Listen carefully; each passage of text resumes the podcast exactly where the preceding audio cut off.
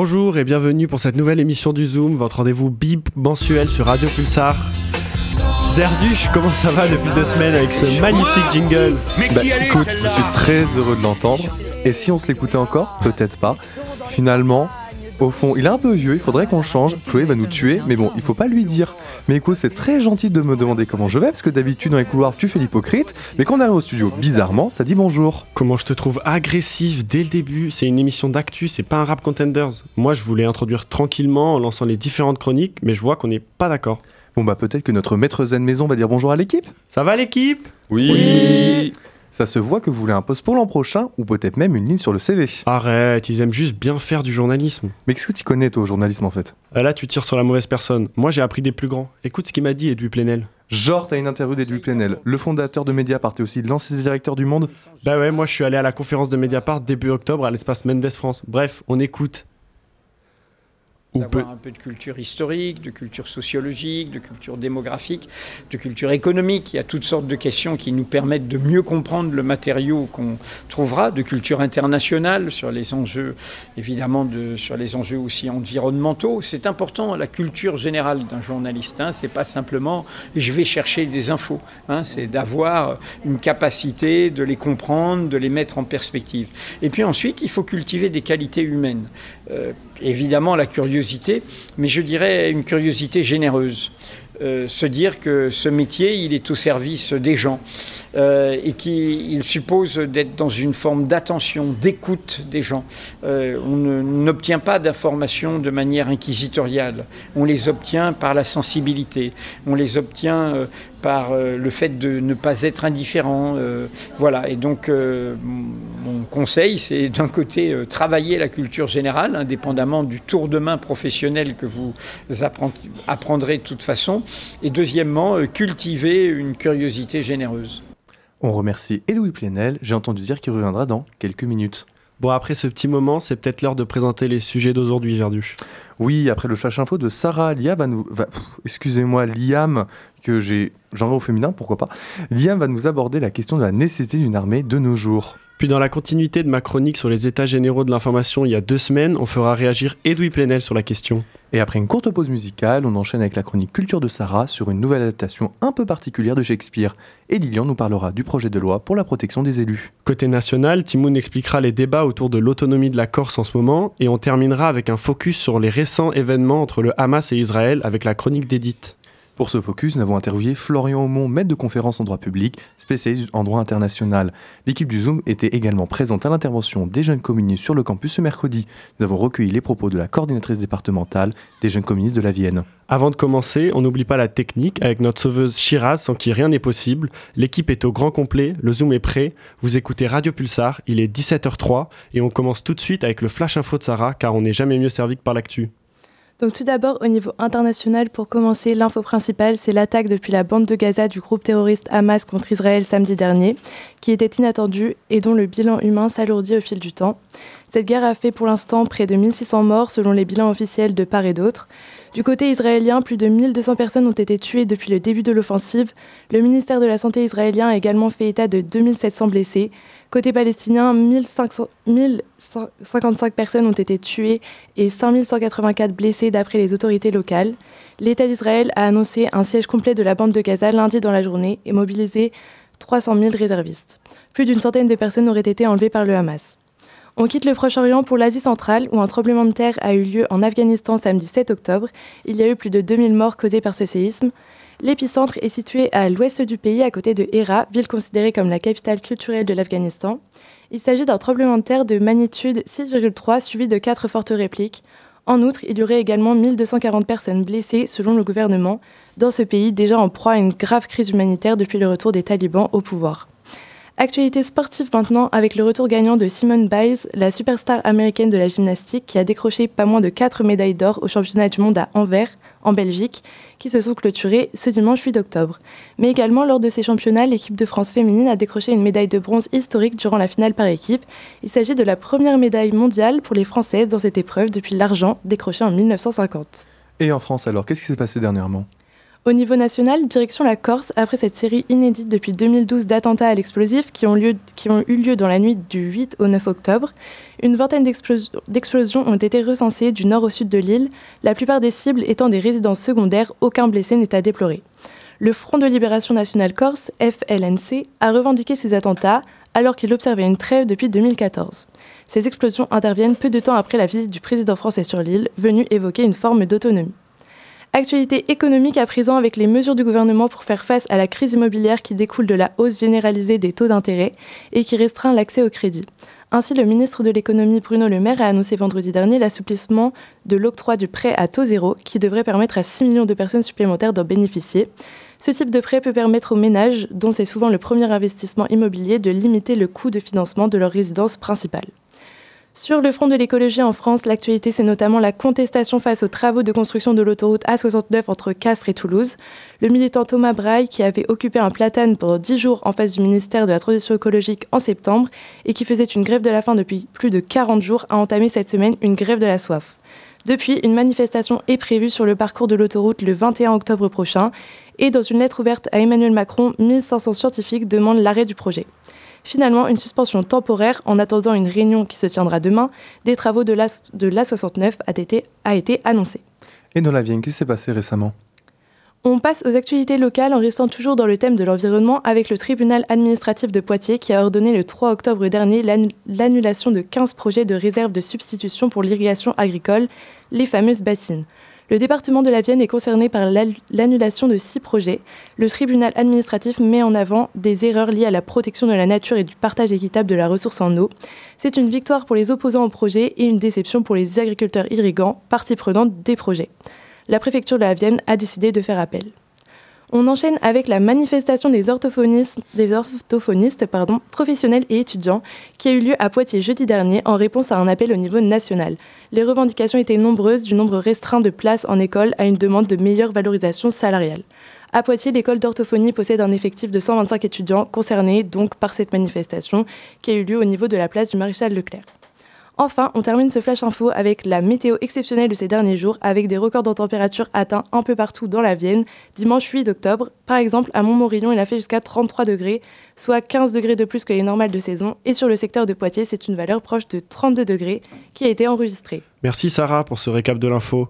On passe aux fake news avec Liam. Ces derniers mois, Liam, le Parlement a voté l'adoption de la LPM, la loi de programmation militaire. Une loi qui alloue 413 milliards d'euros aux armées sur 6 ans et qui interpelle quand aujourd'hui et qui interpelle quand aujourd'hui les Français souffrent d'une forte inflation, les poussant à se serrer la ceinture. Alors vrai ou faux, avoir une armée, est-ce encore utile de nos jours?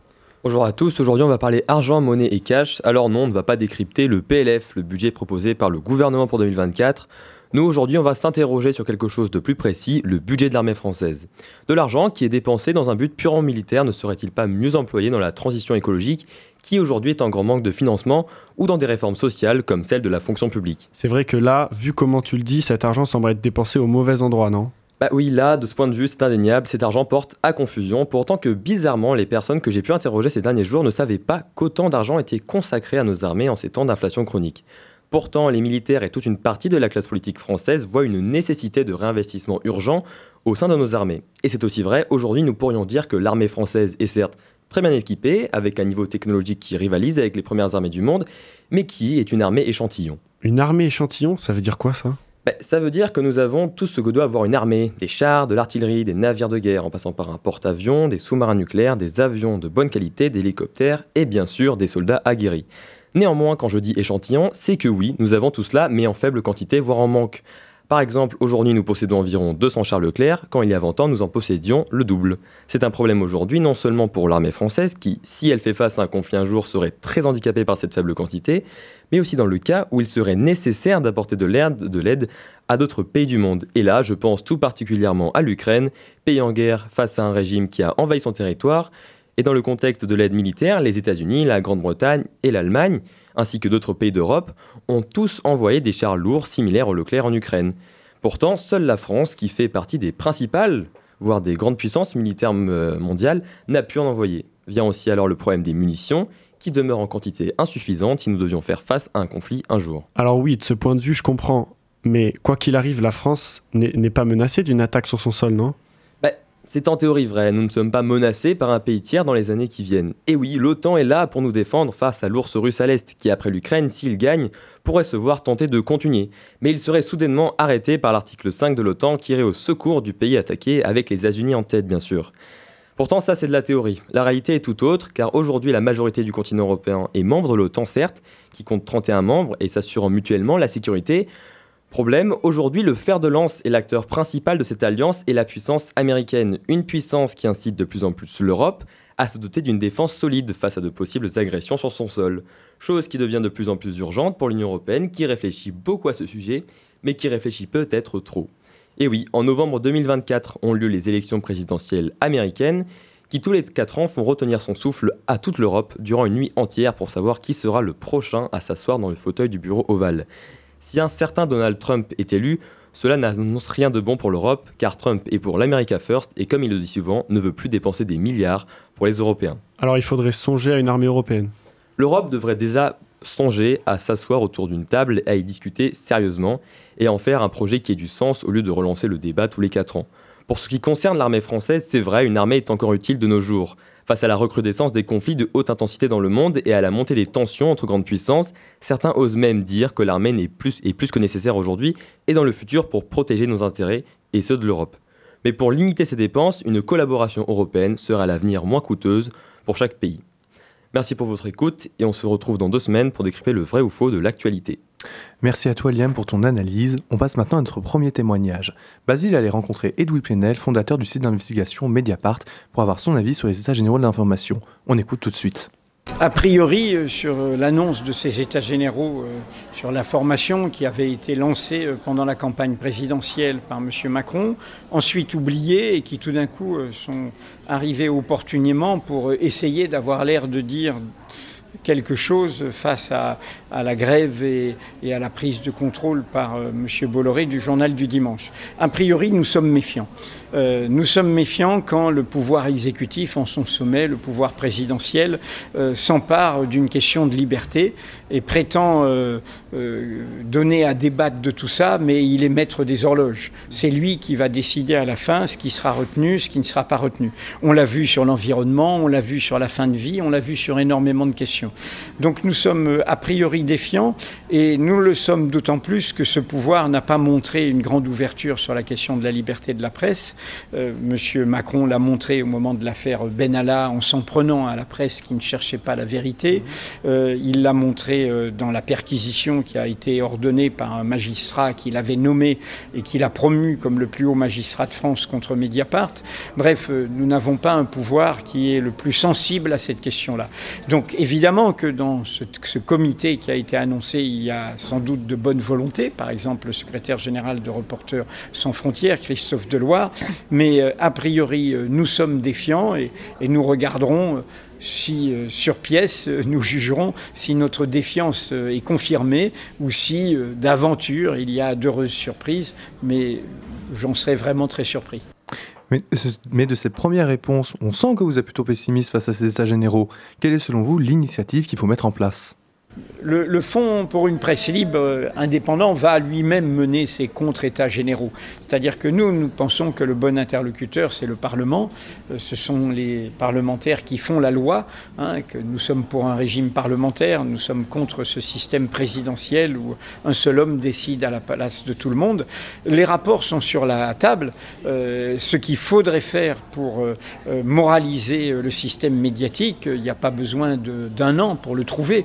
Hein, termes de concentration, en termes de droit des rédactions, en termes euh, de, de, réforme des aides publiques à la presse, en termes de transparence, en termes de, euh, de contrôle des accords qui sont faits avec les plateformes numériques. Tout ça est sur la table. Il n'y a pas besoin euh, d'un immense chantier. Et, et je crains qu'on soit là devant cette vieille formule qui disait quand on veut noyer un problème, on crée une commission, hein, au lieu de l'affronter à partir de tout ce qui existe, eh bien, on, crée quelque chose qui va occuper la galerie euh, jusqu'à l'été prochain, nous dit-on. Et je ne suis pas sûr que cela nous permettra de résoudre les problèmes. Donc, on va continuer, nous, à s'adresser à la population, sensibiliser la population à ces questions-là. Merci Monsieur Edu Plenel pour votre réponse au micro du Zoom. Après cette parenthèse liberté de la presse, je vous propose un moment musique. Vous êtes toujours sur Radio Pulsar, il est 17h14 et on écoute Illaki de Erkin Korey.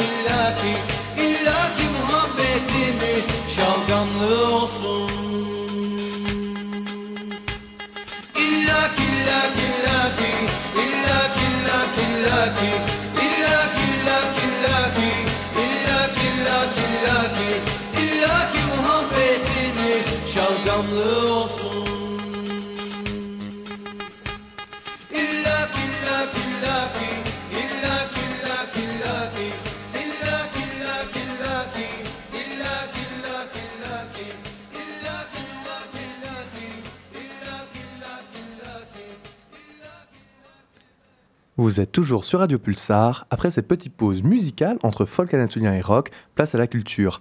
Sarah, tu voulais nous parler d'une nouvelle pièce adaptée de Shakespeare avec cette question essentielle comment allier littérature et avancement social? Exactement. J'irais même jusqu'à donner comme titre à mon intervention Jouer ou ne pas jouer, telle est la question. Alors je commence tout juste à tester mon humour, donc je vous laisse juste deux petites secondes pour me juger. Bof. Ouais, pas ouf. ouais, c'est un flop. Bah, c'est pas grave, je continue quand même. Hein. Donc la pièce qui a attiré mon attention, c'est une reprise du texte d'Hamlet par euh, une artiste péruvienne, Sheila De Ferrari. Elle a écrit son texte en collaboration avec huit comédiens et comédiennes de sa troupe, et la petite touche en plus dans cette pièce, c'est que ces huit artistes, ils sont porteurs du même syndrome, le syndrome de Down. Alors je pense pas que tout le monde connaît ce syndrome, est-ce que tu peux nous expliquer ce que c'est? Ouais, en fait, il est plus connu sous un autre nom, euh, la trisomie 21. Et je pense qu'en effet, on connaît cette maladie, mais sans vraiment la connaître. Donc en fait, c'est une maladie qui vient d'une anomalie chromosomique, c'est-à-dire que les personnes porteuses ont trois chromosomes 21 au lieu de deux. Et en fait, cette toute petite différence, elle a de grandes conséquences sur la vie des personnes qui, sont atteintes. De façon générale, on parle d'un retard du développement psychomoteur. Bien sûr, ce retard, il varie énormément selon les personnes et surtout la façon, la fonction, euh, en fonction de leur environnement d'apprentissage en fait et de leur prise en charge. Mais cette maladie, elle va plus loin, elle est de naissance, donc euh, ils vont jusqu'à leur mort. Seulement, les personnes porteuses de ce syndrome, elles vivent en moyenne beaucoup moins longtemps que les personnes non atteintes. Et heureusement, depuis plusieurs décennies, cette espérance de vie, elle augmente beaucoup, mais elle reste faible. Ces personnes, elles ont beaucoup de risques d'avoir des problèmes de santé. Par exemple, 50% naissent avec une malformation cardiaque, mais ils ont aussi plus de risques de développer euh, du diabète, de l'apnée du sommeil, mais aussi euh, une maladie de la thyroïde ou même de faire de la dépression. Et pour tout vous dire, ma liste, n'est pas du tout exhaustive. Il y en a beaucoup plus qui existent. Et il est malheureusement plus simple de les stigmatiser parce qu'ils ont en général un physique reconnaissable. Ils sont souvent de petite taille, ils ont des yeux inclinés, euh, un nez euh, plus petit, euh, large et un petit cou. Donc ces personnes, on les arrête souvent à leur maladie, en oubliant que ça ne les empêche pas de vivre et, comme les autres, d'avoir leur propre personnalité, sans intérêt. Des humains, quoi, qui sont plus que leur handicap. Et en quoi cette pièce de théâtre met ces comédiens en avant? Et eh ben dans la pièce de Sheila, ils parlent de leur propre vie et de leur handicap à travers le théâtre classique. Par exemple, au tout début de la pièce, chaque comédien se présente et parle de son handicap, et parfois en quoi cela peut impacter la pièce. Alors, faut pas prendre le terme impacter au sens négatif, mais au sens d'un changement de ce qui peut paraître être la norme. Un autre moment important selon les critiques, c'est quand les comédiens font participer les spectateurs à la pièce. À ce moment, ce sont plus euh, eux qui sont guidés, mais qui guident eux-mêmes le public, euh, ce qui annonce peut-être un renversement de l'ordre social. Alors le théâtre devient plus qu'un art, il devient le lieu de la libération de la parole des comédiens euh, qui sont différents, qui le savent et qui s'en servent pour nous offrir un nouveau spectacle d'un autre genre. Et cette pièce, plus qu'un spectacle, elle met en lumière une maladie très répandue mais dont on parle peu. Elle nous montre que la maladie est un handicap mais pas une fin, simplement une manière différente de vivre. Donc tu nous dis qu'on peut faire de grandes choses en étant atteint du syndrome de Down. Est-ce que tu as d'autres exemples? Bien sûr, le mois dernier, on a pu voir euh, Beth Matthews, une mannequin porteuse de trisomie, défiler pour la première fois à la Fashion Week de Londres. Euh, pour rester dans le thème du mannequinat, Kate Grant, qui vient euh, d'Irlande du Nord, elle a remporté le concours de beauté Teen Ultimate Beauty of the World. Euh, Sarah Gordy encore, c'est une actrice britannique. Elle est la première personne trisomique à obtenir un MBE. Donc je vous le fais en anglais, c'est le Most Excellent Order of the British Empire. Sinon, c'est le très excellent ordre de l'Empire britannique. elle l'a reçu pour ses services aux arts et aux personnes détenant un handicap elle a dit Je suis acteur, danseur et mannequin professionnel, je suis trisomique, mais ce n'est pas tout. Cette phrase, elle illustre bien le combat des personnes porteuses de trisomie 21, mais aussi d'autres maladies, comme l'autisme. Alors, à être ou ne pas être, je réponds soyons et n'ayons pas peur d'être. Waouh, merci Sarah pour cette chronique et le message qu'elle porte. Après cette chronique culturelle, passons à la vie politique. À présent, Lilian, dis-nous que se passe-t-il en ce moment au Parlement? Je vous l'avais annoncé jeudi dernier, mais à peine deux semaines après avoir été renouvelé, le Sénat a recommencé à travailler. Et dans une forme de remerciement à leurs électeurs, les sénateurs ont proposé mardi dernier un texte pour protéger les élus locaux contre les violences qui leur sont faites. De quelle violence parles-tu? C'est pas plutôt safe d'être maire? Belle voiture, costard cravate, c'est cool, non? Non, pas trop. Les maires sont souvent victimes d'attaques, qu'elles soient dues à des guéguerres politiques ou à des revendications idéologiques. Parce qu'agresser un maire est une revendication politique? Pour certains, oui. Le maire est le dépositaire de l'autorité publique mais ce statut ne convient pas à tout le monde. C'est alors que leur rôle symbolique est attaqué, celui du représentant de l'État. Ok, mais ça vient d'où ce rôle symbolique? Laisse-moi faire une petite rétrospective historique. Je pense que vous en avez déjà entendu parler, mais en 1789 a eu lieu la première Révolution française. Les révolutionnaires qui ont pris le pouvoir veulent alors réorganiser la France, et surtout son administration qui, avouons-le, en avait bien besoin. Ils vont donc créer les communes. Cependant, arrive au pouvoir en 1804 un Français vainqueur de nombreuses batailles, connu sous le nom de général, en deux mots, un grand homme, mais pas plus haut que de pommes. Napoléon Bonaparte, empereur des Français, décide de placer à la tête des communes un maire. Mais vous connaissez le personnage et son, son amour pour la démocratie. Et oui, les maires n'étaient pas élus, mais nommés par le petit homme pour diriger la population locale. Leur rôle était alors de représenter l'empereur et son autorité dans les communes. Ok, et le maire a hérité de cette symbolique En quelque sorte, tout du moins c'est l'interprétation qu'on peut en faire. Depuis la Révolution française de 1848, les maires sont élus au suffrage universel direct pour diriger la commune. Mais malgré ça, leur image de représentant de l'État persiste dans l'imaginaire collectif. Et ça leur joue des tours, n'est-ce pas? Ouais, malheureusement. Ce statut leur a valu bien des violences. L'exemple le plus récent a été les violentes émeutes qui ont suivi le décès de Naël Merzouk le 27 juin dernier. C'est au moment de cette effervescence destructrice que le maire de l'Île-et-Rose, Vincent Jeanbrun, a été attaqué à son domicile par une voiture bélier. Plus que cela, c'est sa famille, sa femme, ses enfants qui ont été menacés de mort. Mais ces agressions ne datent pas d'hier. Selon les chiffres du ministère de l'Intérieur, le nombre d'agressions contre les élus de la République a bondi de 1720 en 2021 à 2265 en 2022, soit une augmentation de 32%. Mais est-ce le maire en tant qu'individu ou en tant que symbole qui a été attaqué? Toujours est-il que cette violence pose un problème démocratique. Et pour cause, les menaces faites à certains maires poussent ces derniers à renoncer à leurs fonctions. C'est ce qui est arrivé pour le maire de Saint-Brévin-les-Pins, Yannick Moraes, qui avait démissionné le 9 mai dernier après que son domicile ait été incendié. Et c'est à cause de cette violence qu'est né le projet euh, du Sénat. Bingo Et c'est même en réponse à cette agression que François-Noël Buffet, sénateur du Rhône, a déposé le 26 mai dernier au Sénat une proposition de loi pour, je cite, renforcer la sécurité des élus locaux et la protection des maires. Et il consiste en quoi ce texte? Cette proposition de loi contient 14 mesures défendant trois idées principales. Tout d'abord, la proposition souhaite renforcer la répression des actes violents envers les élus, qu'ils soient physiques ou verbaux. Par ailleurs, cette proposition veut renforcer l'accompagnement des élus agressés, en leur fournissant des assurances en cas de dommages, en les indemnisant de frais d'avocat, et même en leur fournissant des agents de sécurité privés. Enfin, la proposition de loi souhaite favoriser le contact des élus avec les procureurs et les préfets pour prévenir d'actes irréversibles. Et tout le monde est d'accord avec ce texte? Presque. Cette proposition de loi étudiée au Sénat depuis mardi regroupe plus de 200 signataires. Et bien que ces sénateurs soient majoritairement de droite et du centre, le texte touche aussi les forces de gauche, puisque les communistes et les écologistes ont annoncé qu'ils le voteraient.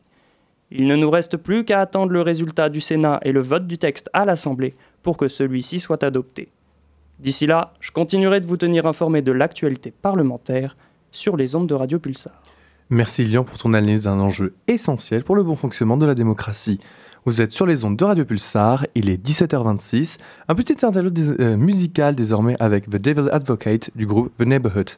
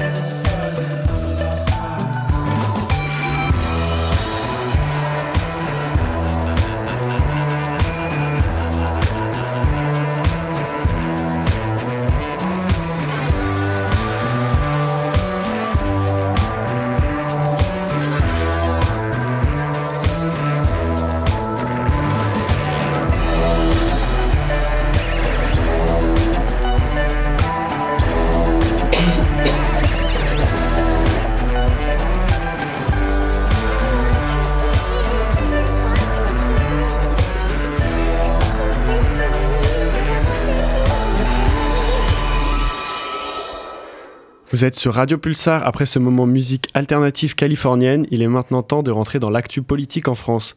Aujourd'hui, on part en Corse avec Timoun qui va nous parler d'une déclaration du président de la République devant l'Assemblée corse jeudi dernier. Bonjour chers auditeurs et auditrices. Oui, en effet, le 28 septembre dernier, le président de la République Emmanuel Macron s'est exprimé devant l'Assemblée corse en déclarant, je cite, vouloir bâtir une autonomie à la Corse dans la République cette, autonomie doit être le moyen pour construire ensemble l'avenir. À travers ces mots, c'est la première fois qu'un chef d'État français ouvre la possibilité à une indépendance corse. Avec le statut d'autonomie, la Corse bénéficierait de pouvoirs et de compétences propres, tout en restant au sein de la République française car l'État garderait ses pouvoirs régaliens comme la justice, les armées, la monnaie et le maintien de l'ordre. Cependant, des domaines comme la santé et l'économie seraient directement des compétences de l'Assemblée corse.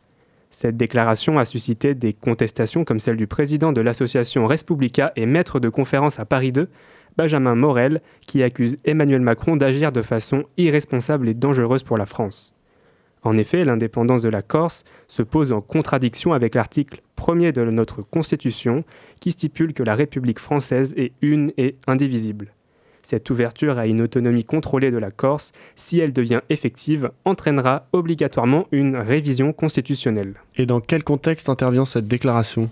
Le discours du président de la République intervient dans un contexte de tension qui n'est pas récent entre l'État français et l'île de Beauté.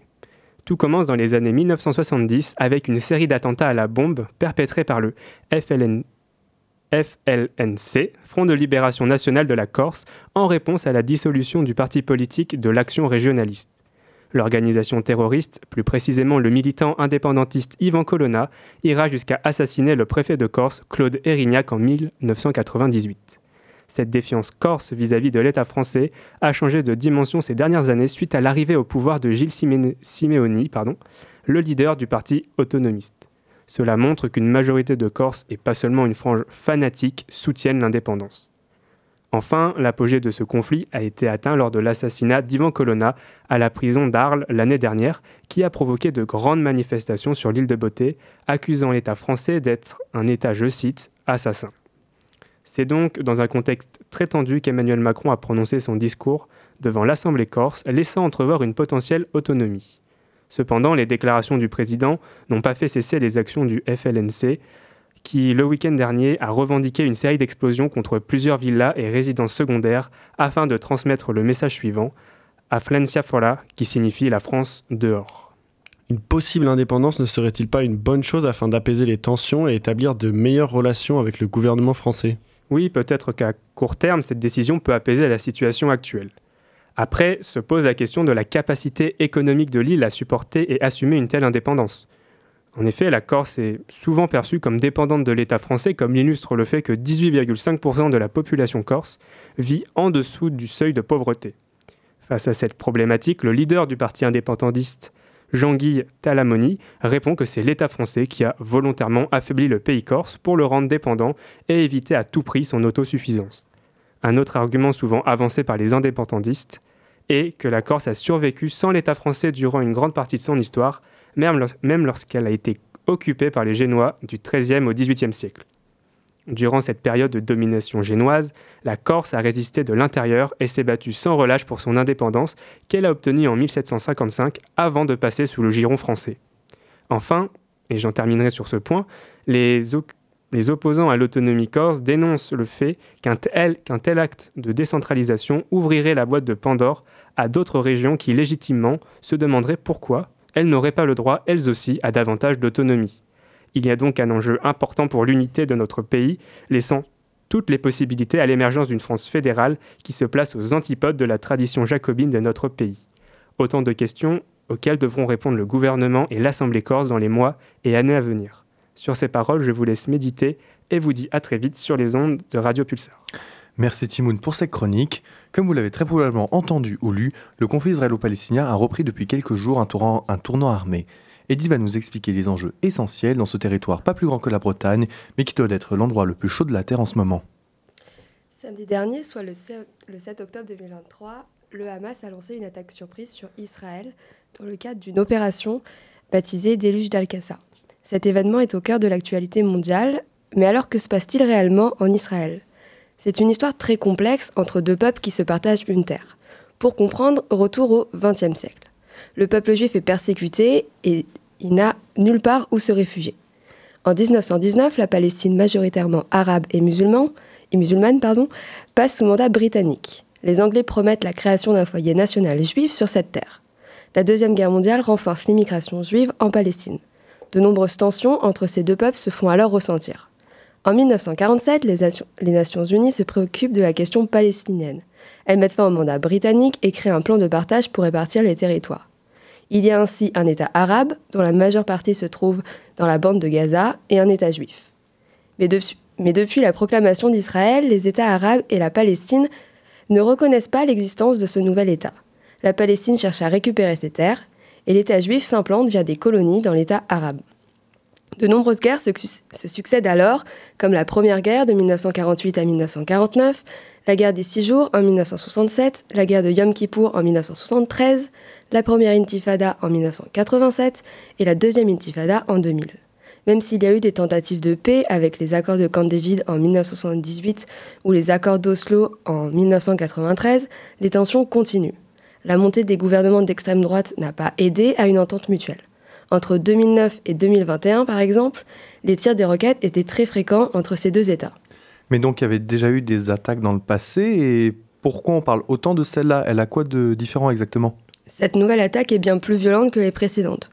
Le Hamas a tiré plus de 5000 roquettes depuis la bande de Gaza en direction d'Israël.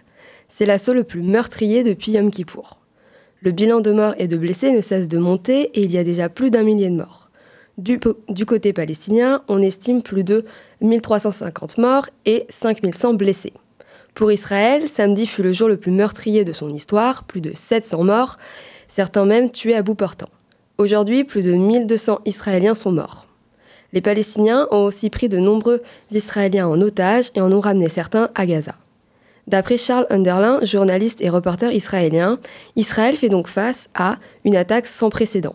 Cette armée a été prise de court et les services secrets n'ont pas su prédire cet événement la barrière de sécurité entre Israël et la bande de Gaza, censée être infranchissable, n'a pas résisté à cette attaque. C'est donc la première fois en 20 ans que la Palestine passe en Israël. À la suite de cet assaut, le Premier ministre Benjamin Netanyahou affirme que l'armée israélienne gagnera cette guerre. Il lance ainsi la plus grande riposte qu'Israël ait connue.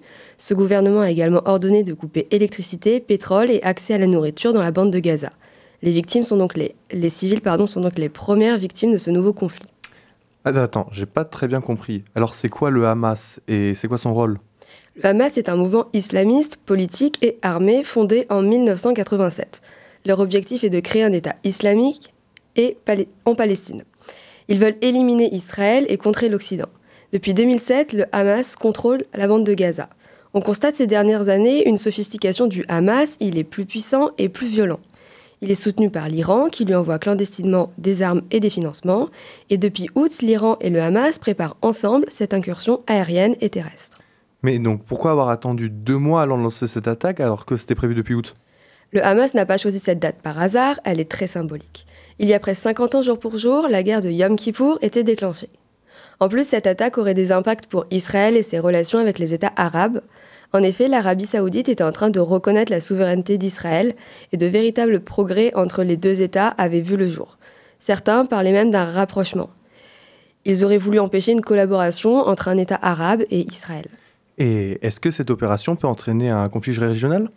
La guerre pourrait devenir une guerre multifront. En effet, le Hezbollah, un groupe armé libanais, a revendiqué des tirs à la frontière entre le Liban et Israël. Il s'est aussi exprimé sur le sujet et affirme que le temps de la vengeance est venu. Le risque d'élargissement du conflit n'est donc pas à écarter.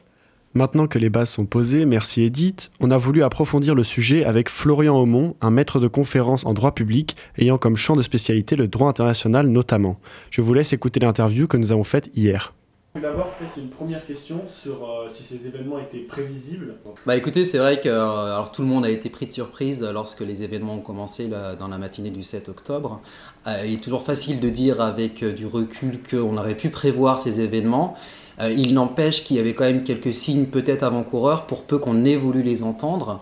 notamment, c'est vrai que la politique du Hamas ces derniers temps pouvait sembler assez ou laisser entendre quelques, que des préparatifs étaient en cours. notamment parce qu'il y avait quelques entraînements qui avaient été documentés du Hamas, des formes de guérilla urbaine qui commençaient à, se développer. Alors on a pu penser que c'était simplement pour alimenter la propagande on se rend compte que finalement c'était véritablement un entraînement et les prémices d'une attaque qui était en prévision, et on le sait maintenant depuis un très grand nombre d'années. Euh, le contexte aussi aurait pu laisser penser qu'il allait y avoir justement euh, une telle attaque. Euh, le contexte qui tient tout simplement à la politique interne d'Israël, les tensions, les dissensions qui ont très largement fragilisé pardon, les autorités israéliennes pour la réaction qu'elles auraient pu mener contre une attaque telle que celle qui est intervenue. Euh, donc les tensions liées justement à toute la réforme de la justice. Le fait aussi qu'il euh, y avait donc de très nombreux réservistes, par exemple israéliens, qui, qui s'étaient opposés à la réforme. Et donc il y avait un étiolement de, la force sécuritaire d'Israël, donc un ensemble d'éléments qui pouvaient peut-être laisser penser que euh, quelque chose allait se fomenter, allait se, produire, et surtout la date. On est est le 7 octobre, quasiment 50 euh, ans jour pour jour après la guerre du Kippour, qui est restée véritablement une date très importante dans les relations au Proche-Orient, israélo-arabe de manière assez générale. Donc peut-être qu'on aurait pu prévoir, encore convient-il de, dire, comme c'est assez évident de le dire avec du recul, mais euh, il y avait des éléments peut-être qui auraient pu laisser penser que quelque chose se tramait. D'accord, merci beaucoup. Et ensuite, sur la question de l'ONU, euh, c'est quand même une institution qui a eu un rôle très important, euh, notamment dans le partage entre les deux entités, pas vraiment État, mais en 1947. Est-ce qu'aujourd'hui, c'est une institution qui a suffisamment de pouvoir pour permettre un accord diplomatique et si oui, comment, par quels moyens vous pensez? Alors les Nations Unies jouent un rôle très important dans, dans, la région, ils jouent un rôle en matière humanitaire, ils jouent un rôle aussi pour documenter toutes les violations des droits humains, du droit international humanitaire qui peuvent exister. Pour le reste, est-ce que les Nations Unies ont la capacité d'influencer la solution politique et diplomatique? Euh, Ce qu'il faut bien comprendre, c'est que les Nations Unies ne sont que euh, sont transparentes par rapport à la composition que enfin, c'est une, une, organisation, c'est une organisation pardon une organisation et finalement les Nations Unies ne font que ce que les États lui permettent de faire. On le voit très clairement, le Conseil de sécurité des Nations Unies s'est réuni immédiatement à huis clos. On sait que le Conseil de sécurité des Nations Unies est composé de cinq États membres et le Conseil de sécurité n'adopte de décision que si les cinq États membres permanents s'accordent et on sait qu'il y a de très fortes dissensions au sein du Conseil de sécurité. Donc une solution émanant du Conseil de sécurité des Nations Unies est assez peu probable. Alors il y a d'autres organes des Nations Unies qui pourraient se saisir de la question. L'Assemblée générale des Nations Unies qui elle regroupe tous les États membres, pourrait se saisir de la question, mais ses moyens sont plus limités pour essayer d'imposer, en tout cas d'inviter une solution. Donc au final, véritablement, la, solution, si solution il y a, et on n'a pas du tout le recul nécessaire pour savoir si elle interviendra, viendra de la part des États, des États concernés, des États tiers, pouvant s'appuyer sur les Nations Unies, mais les Nations Unies en elles-mêmes ne le pourront pas, je pense. Ok, d'accord, merci beaucoup. Et ensuite, une question... Euh, on a pu voir récemment dans les médias que la bande de Gaza est souvent appelée prison à ciel ouvert. Est-ce que ce terme-là, euh, vous pourrez euh, un peu expliquer ce qu'il signifie et qu'est-ce qui, oui, qu'est-ce qui signifie, qu'est-ce qui, qu'est-ce qui veut dire, qu'est-ce qu'on veut dire derrière ça en fait, derrière ce terme de prison à ciel ouvert? Ah, C'est vrai que la bande de Gaza, alors c'est un territoire euh, de 360 kilomètres carrés qui regroupe 2 millions, 2 millions et demi, entre 2 millions et 2 millions et demi de personnes, donc une densité de population extrêmement importante, parmi les plus importantes du monde, donc une population très conséquente sur un territoire exigu. Et depuis 2005, le retrait des, colons israéliens qui étaient présents sur le territoire, il y a une fermeture de ce territoire, une difficulté à sortir de ce territoire, renforcée à la suite de l'élection du l'arrivée au pouvoir du Hamas et des élections du Hamas en 2006 et 2007. Et depuis, tous les points de passage sont, si ce n'est absolument fermés, du moins très strictement contrôlés ce qui a pour conséquence que la population gazaoui qui est sur le territoire n'a pas de possibilité ou une possibilité très restreinte de sortir de ce territoire. Donc oui, effectivement, la liberté de circulation est fortement contrainte et c'est la raison pour laquelle on parle souvent de prison de personnes qui n'ont pas la possibilité de sortir de ce territoire. Et ensuite, euh, peut-être pour rebondir du coup sur cette question de, sur la prison à ciel ouvert, euh, récemment, le, donc lundi, le ministre de la Défense euh, Yoav Galan a annoncé un siège complet de cette bande de Gaza avec euh, notamment une coupure d'eau. Euh, est-ce que nous devons craindre une crise humanitaire dans les semaines qui arrivent sur un territoire qui est effectivement encerclé par Israël? Bah, La crise, elle est déjà là, elle était déjà présente avant. Euh, la fermeture n'était pas une fermeture complète, il y avait quelques quelques biens qui pouvaient transiter depuis le territoire israélien, mais c'était véritablement au compte-goutte. Ça permettait de maintenir une forme de survie au sein de la population gazaoui. Là, effectivement, s'il y a un siège tel qu'annoncé, en tout cas par par les autorités israéliennes. Alors déjà, ce qu'il faut bien voir, c'est que c'est une violation flagrante du droit international humanitaire, le droit qui protège les populations sous occupation, le droit qui protège les populations civiles dans le cadre de la guerre, qui pose le principe selon lequel euh, il faut différencier le sort des populations civiles de celui des combattants. Et là, en l'occurrence, le siège total, par définition, va toucher de manière indiscriminée et les populations civiles et les combattants.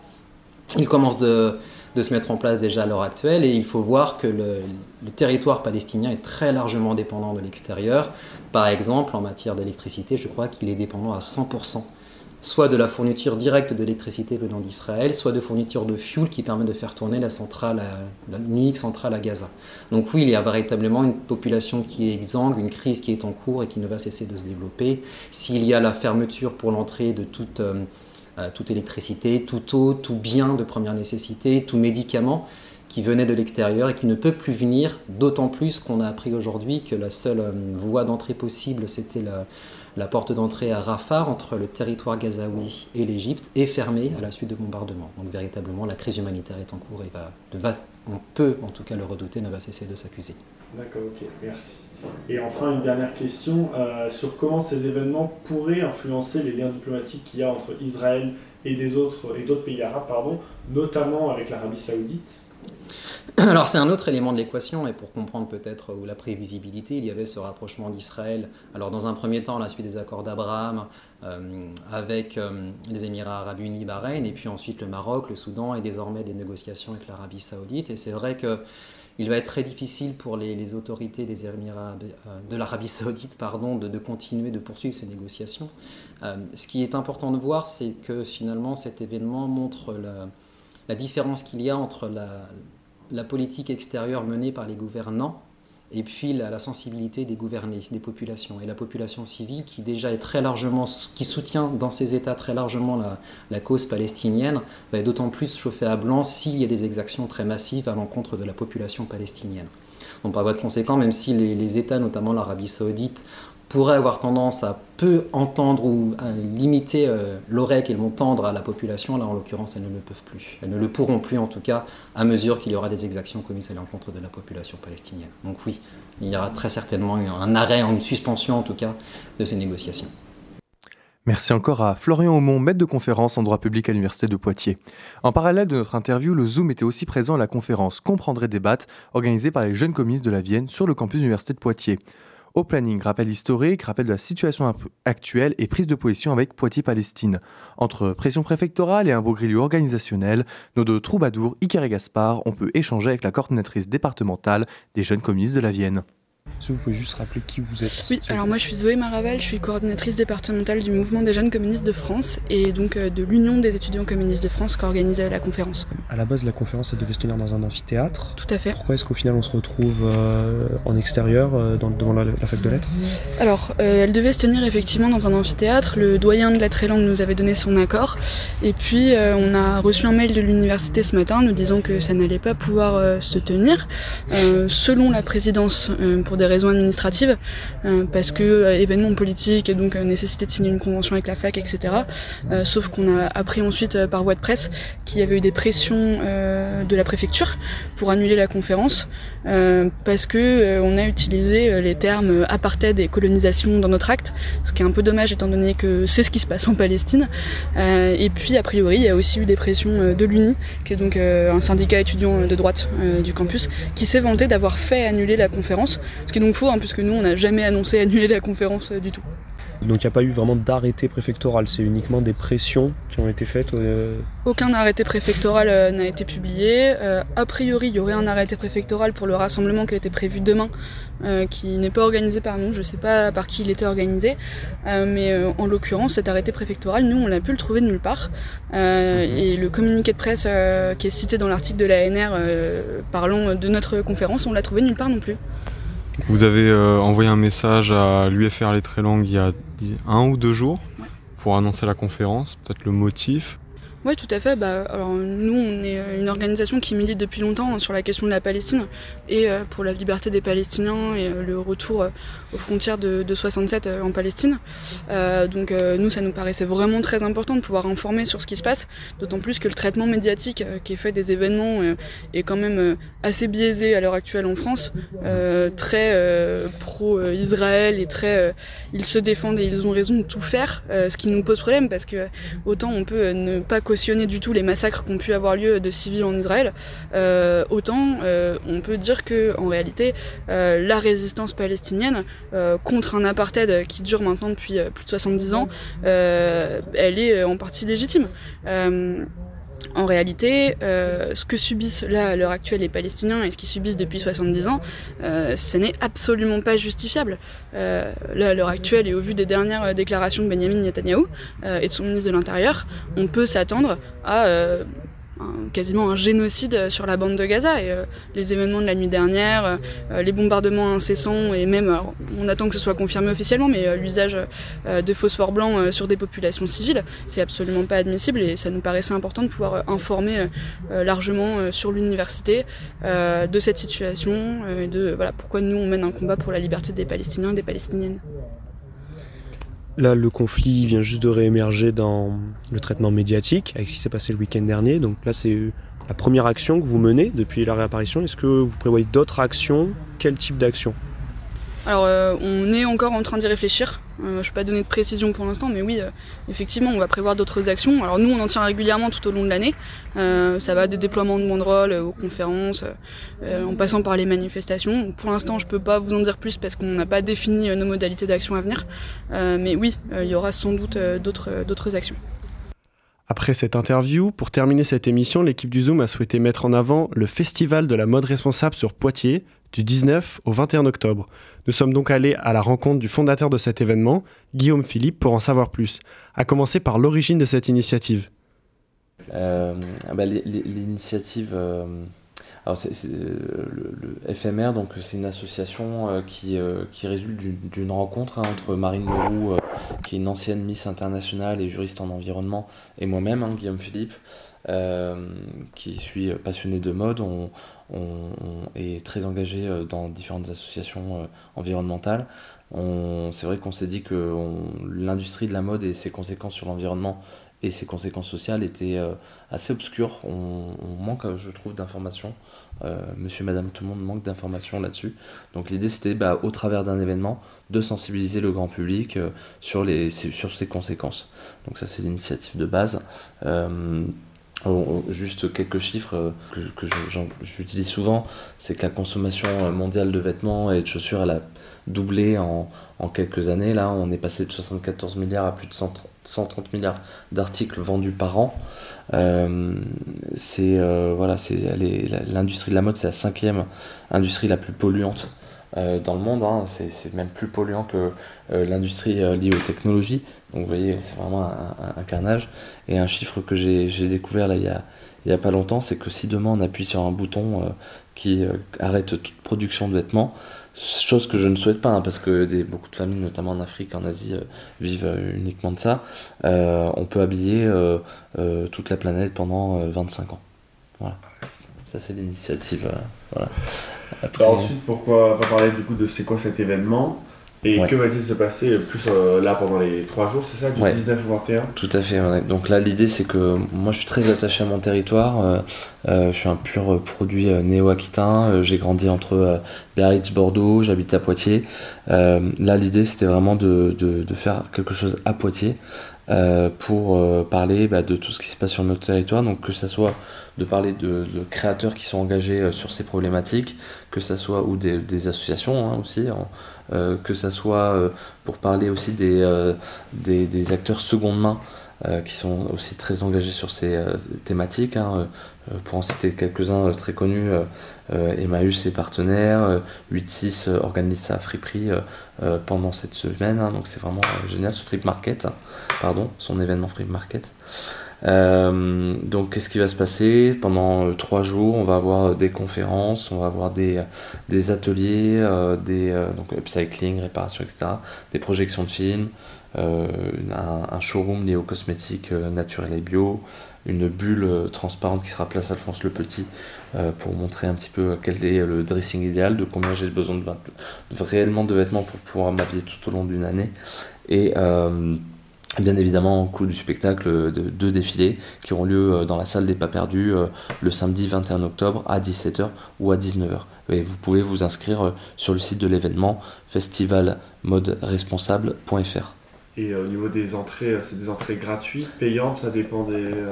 Tout est gratuit, euh, sauf euh, la projection des films, hein, parce qu'on fait ça dans un cinéma, il y a des droits de production, euh, des droits de diffusion, pardon, et, les ateliers, donc là c'est juste pour amortir les coûts d'achat matériel des, associations et, personnes qui animent ces ateliers.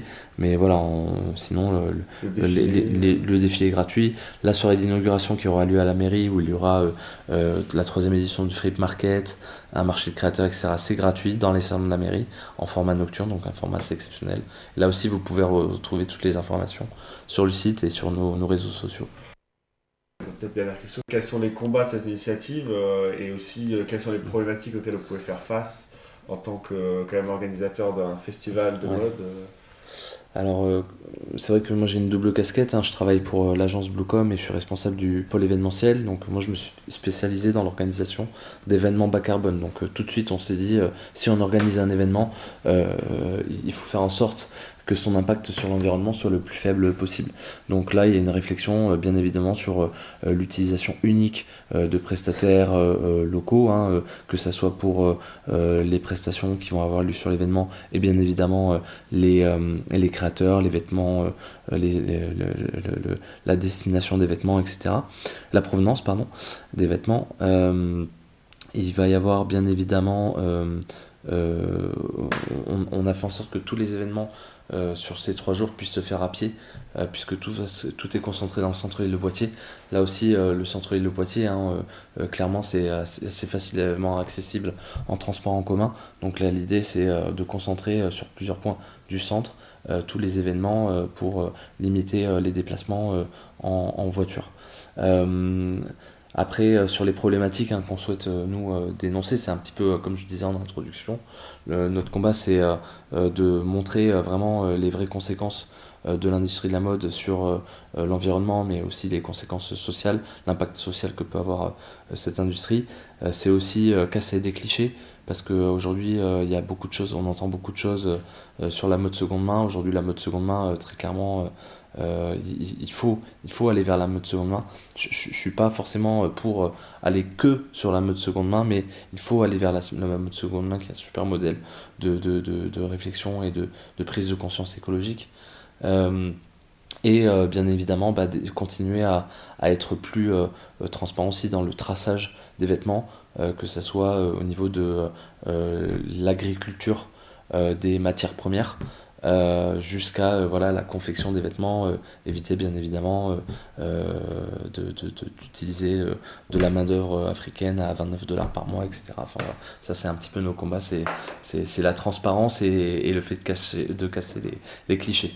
Et cette problématique de sociale, par exemple sur les personnes qui vont défiler, vous l'avez aussi mise en place, cette diversité Oui, bien sûr, bien sûr. Donc on est sur un défilé euh, très inclusif. Hein. On, on, va pas, euh, je, ne vais pas tout vous dévoiler là, mais euh, il y aura bien évidemment. Nous, on est la, mode responsable, c'est une mode pour tout le monde, tous les âges, toutes les morphologies, toutes les couleurs. Voilà, c'est vraiment une, mode qui s'adresse à tout le monde et, et à l'opposé de ce qu'on a encore vu pendant la, la Fashion Week parisienne la semaine dernière. Merci beaucoup Guillaume Philippe pour votre témoignage. Le Zoom c'est déjà terminé, mais on revient dans deux semaines, toujours plus haut, toujours plus fort. En attendant, vous pourrez retrouver le replay de l'émission sur le site de Radio Pulsar dès demain. Et n'oubliez pas les loulous, on n'est jamais mieux servi que par l'actualité.